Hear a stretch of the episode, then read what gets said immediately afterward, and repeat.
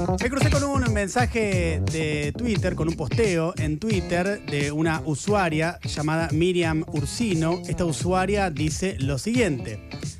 Me acabo de dar un gusto. Lo esperaba y lo lamento, porque siempre ayudé. Hace minutos me tocaron el timbre pidiendo ropa para dar y lo mandé a pedirle a masa. Agustín Rombola es el presidente de la Unión Cívica Radical de la Ciudad de Buenos Aires. Lo escucharon hace un ratito en eh, Pasaron Cosas. Un anónimo le envió fotos y videos de él entrando y saliendo de su domicilio y le puso la leyenda Vos quedate tranqui, el Falcon arranca por Almagro la semana que viene, como habrán escuchado hace un ratito con Aleberco. En el primer caso, de manera imaginaria, la usuaria de Twitter supone que porque esa persona es pobre y está pidiendo ropa, es votante de masa. Y por tanto, merece la crueldad. En el segundo caso, Agustín eh, Rombona, que se opone y milita contra la candidatura de Javier Milei, por eso también va a votar por Sergio Massa, también merece eh, la amenaza según esta persona que se la hizo. Ahora, ¿qué tienen en común? Estas dos eh, acciones, además de la violencia.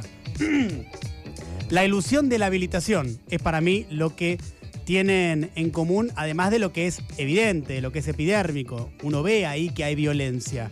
Pero lo que está detrás de eso, de ambas acciones, tanto de esta usuaria de Twitter como de lo que le sucedió a Agustín Rómbola, es esta ilusión de la habilitación de personas que se sienten habilitadas a la crueldad en el primer caso y al espionaje eh, ilegal y a la amenaza en el segundo. Ahora, ¿cuál es la base de sustentación en ambos casos? ¿Qué justifica la violencia? Bueno, que son votantes de masa, ya sea de manera imaginaria, como en el primer caso, esta persona que pasa pidiendo ropa, para esta señora es un votante de masa, por eso lo manda a pedir eh, ropa a masa. Y en el segundo caso, por lo que acabo de señalar, porque es público que va a votar a masa Agustín Rombola.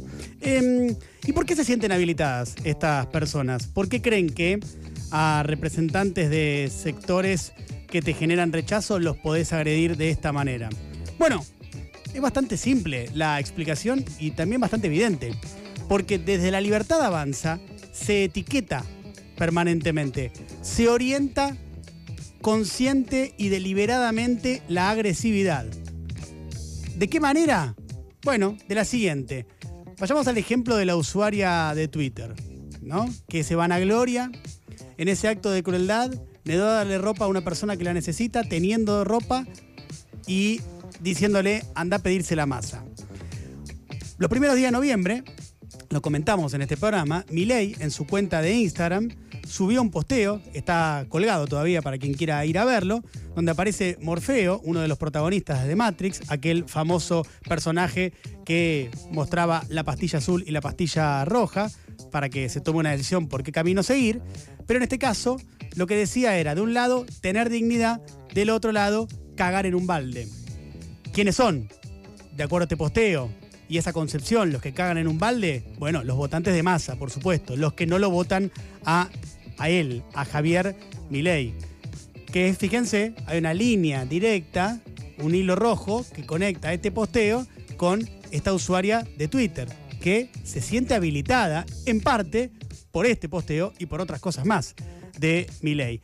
El anónimo hasta el momento anónimo, ojalá la justicia rápidamente lo encuentre y vaya preso, que hizo este espionaje y amenazas contra el presidente de la Unión Cívica Radical de la ciudad de Buenos Aires, también se siente habilitado.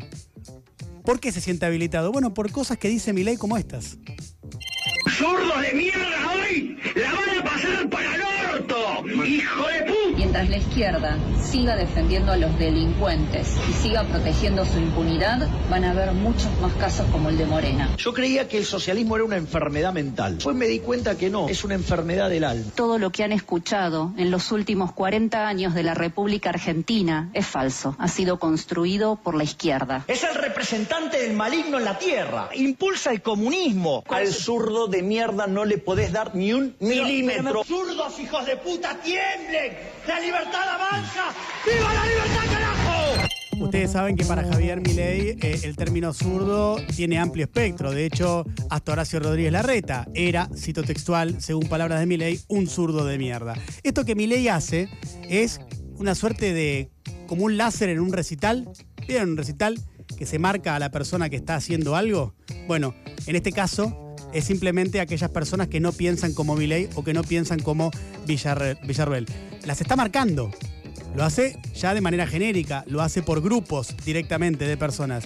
Pero eso es lo que están haciendo. Están marcando grupos de la sociedad a los que están habilitando que se los maltrate, se los agreda, se los ofenda, se los persiga incluso.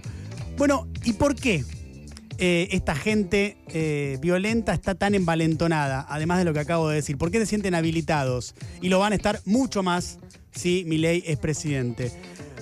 Yo creo que también hay algo ahí de que el Estado, en términos generales, con todos sus errores y falencias, en última instancia es una amenaza de castigo. Es una barrera a aquel que quiere violentar a otro. Una vez que se produce esa violencia, debería aparecer el Estado para eh, sancionar. Pero antes de eso, el Estado aparece como una barrera, ¿no? Como un freno para que esa violencia no se ejerza de que no puedas violentar a alguien sin ser castigado. En términos generales, por supuesto que hay fallas, pero estamos hablando de una generalidad. Ahora, ¿qué interpreta esta gente? ¿Por qué esta gente actúa de esta manera? Estos son dos ejemplos que traje de los miles que hay de partidarios de la libertad avanza, que no es lo mismo que la mayoría de los votantes, porque está claro que si mi ley tiene casi un 50% de los votos, está muy claro que la enorme mayoría no, no avala ni piensa estas cosas, pero sí hay una minoría intensa que se siente habilitada a hacer este tipo de situaciones. ¿Qué interpreta esta gente? ¿Qué siente que ley les está diciendo? Siente que les está diciendo, mirá, nosotros levantamos la barrera. Si vos atacás a determinados grupos, no te vamos a castigar.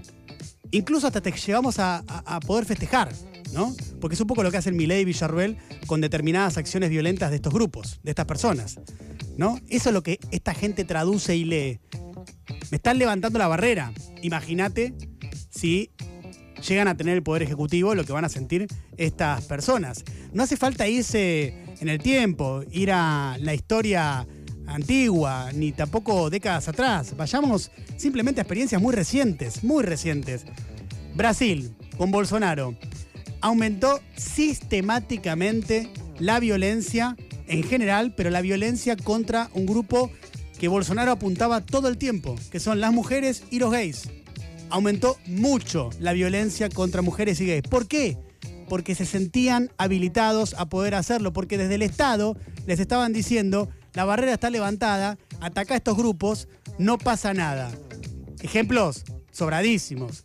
Una diputada del PT, recuerdo, María de Rosario, bastante importante dentro de la organización, recibía llamadas permanentes en el que le decían que su hija estaba haciendo tal cosa, está haciendo otra cosa, está haciendo esto otro, ¿no? Después a la hija la seguían, la hija terminó con muchos problemas de salud, obviamente frente a la presión eh, de lo que le estaban haciendo.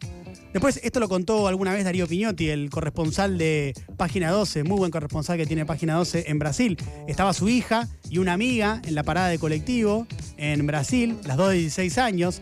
La amiga de la hija tenía una remera roja sin ninguna inscripción, absolutamente nada. Se bajó un chabón de un auto y le empezó a insultar y a decirle comunista de mierda, te vamos a matar.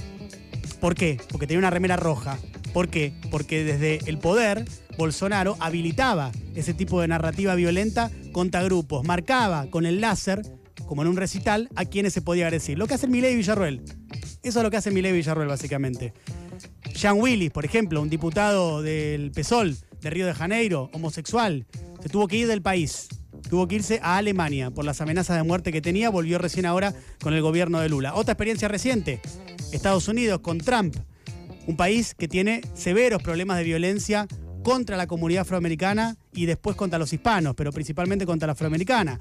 Durante el gobierno de Donald Trump, la violencia contra la comunidad afroamericana y contra los hispanos aumentó sustancialmente aumentó a un problema que ya tienen, que es un problema estructural de violencia, sobre todo de la fuerza de seguridad hacia la comunidad afroamericana, aumentó bajo la presidencia de Trump. ¿Por qué? Porque Trump levantó la barrera.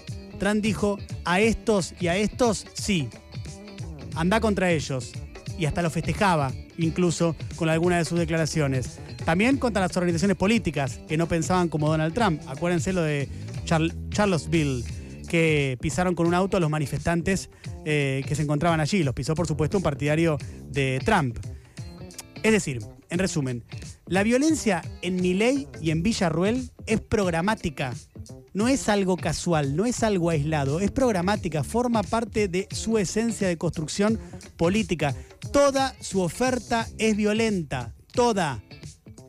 Contra los derechos de las minorías, contra los derechos humanos, y así al infinito y más allá. Por eso me parece importante pensar, reflexionar sobre si no te gusta Massa, cosa que me parece que es bastante lógica, teniendo en cuenta varias de las actitudes que ha tenido Sergio Massa a lo largo de su carrera política, también hay que entender que del otro lado está esto. Y lamentablemente son penales.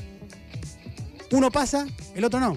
Entonces, teniendo en cuenta esto, yo estoy convencido de que hay un sector mayoritario de la sociedad argentina que quiere tranquilidad, que no quiere seguir con estos niveles de violencia que se van a exacerbar. No tengo dudas si Milei y Villarruel son quienes estén a cargo del Poder Ejecutivo.